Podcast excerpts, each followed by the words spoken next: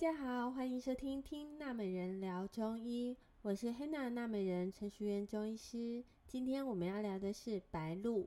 白露呢是二十四节气中的第十五个节气，大约是在每年的九月七号到九月九号中间，也就是秋天的第三个节气。那是从处暑的热气转凉的转折点，呃，这就是说夏天的暑气闷热基本上就结束了哦。那在白露这个节气过后呢，气温会逐渐的下降转凉，晚上也会让水汽凝结。所以，如果你有清晨起来运动的习惯，可以观察到在清晨的树叶、地上的小花小草，会有一点点晶莹剔透的小小露珠。在台湾呢，在入秋以后，因为秋风虽然降低了气温，那同时呢，它也带走了空气的水分，所以就形成了秋燥的天气形态。在门诊中，患者会常常说：“诶，觉得口干舌燥啊，水喝很多好像都不会解渴。那偶尔皮肤也会刺刺痒痒的，甚至小腿还会脱皮。这个时候，我通常会建议两点。第一点就是水呢，一口一口慢慢的喝，含在嘴巴中大概十到二十秒，再让口腔湿润，再咽下去。这个理由是因为我们的人体。”口渴的感觉接受器是在嘴唇和口腔，而不是在胃，所以你要让大脑知道你在喝水。这时候你就要慢慢的一口一口慢慢喝，少量多次的喝水。那如果你喝水的方式是大口大口的灌水，通常你会觉得胃很胀，而且有频尿的现象，那解渴的程度是有限的。那第二点呢，我就会建议每天吃一小片的水梨。通常我这样讲的时候，患者都会吓到。诶，水梨不是很寒吗？其实没有哦，水梨是凉性的，它不是寒性的。那一小片的水梨大概是多少？就是大概是两两到三根手指头宽的水梨来润燥就可以了，改善口渴的现象。梨子呢，性甘味凉，有清肺热和止咳化痰的作用。对于热性的咳嗽，痰是黄色。鼻涕也是黄色，还有常常需要用到喉咙讲话啊、唱歌的人，呃，喉咙微微干痛、声音沙哑是很有帮助的。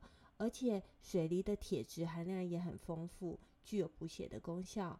但是梨子的钾离子和糖分含量也相对的比较高，所以如果你是肾脏病的患者或是糖尿病的患者，应该要咨询一下营养师，请营养师帮你算算看，你大概可以吃多少量的水梨。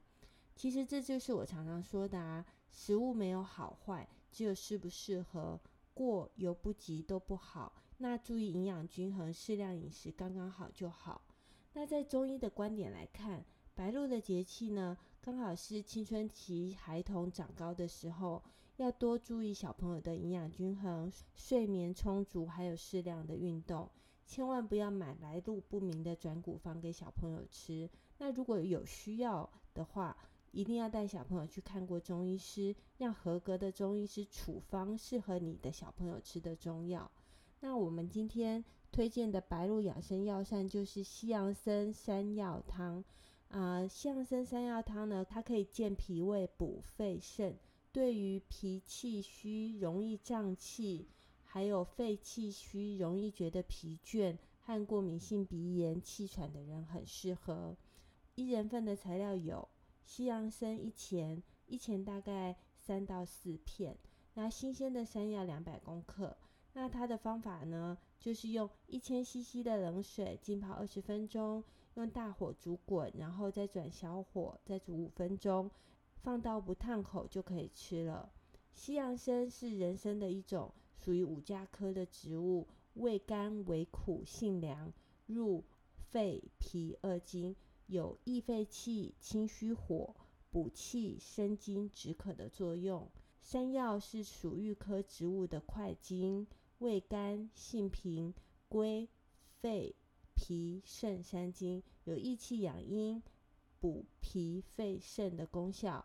那老话一句哦，如果你有任何用药上的疑虑，请咨询你的中医师。今天那美人聊中医就到这里结束喽，拜拜。